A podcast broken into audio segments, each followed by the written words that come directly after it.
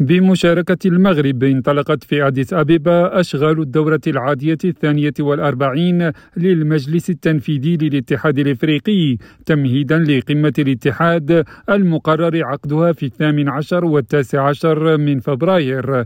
ويترأس السفير محمد العروشي الممثل الدائم للمملكة لدى الاتحاد الإفريقي واللجنة الاقتصادية لإفريقيا والأمم المتحدة. يترأس الوفد المغربي المشارك في هذه الدورة التي ستنظر في مشروع جدول الأعمال ومشاريع القرارات والإعلانات والتوصيات للنظر فيها من قبل رؤساء الدول والحكومات خلال القمة السادسة والثلاثين للاتحاد الإفريقي. وسينكب المجلس التنفيذي على وجه الخصوص على تقرير الدورة العادية الخامسة والأربعين للجنة الممثلين الدائمين والتقرير السنوي عن أنشطة الاتحاد وأجهزته وتقرير تفعيل المركز الإفريقي لمكافحة الأمراض والوقاية منها.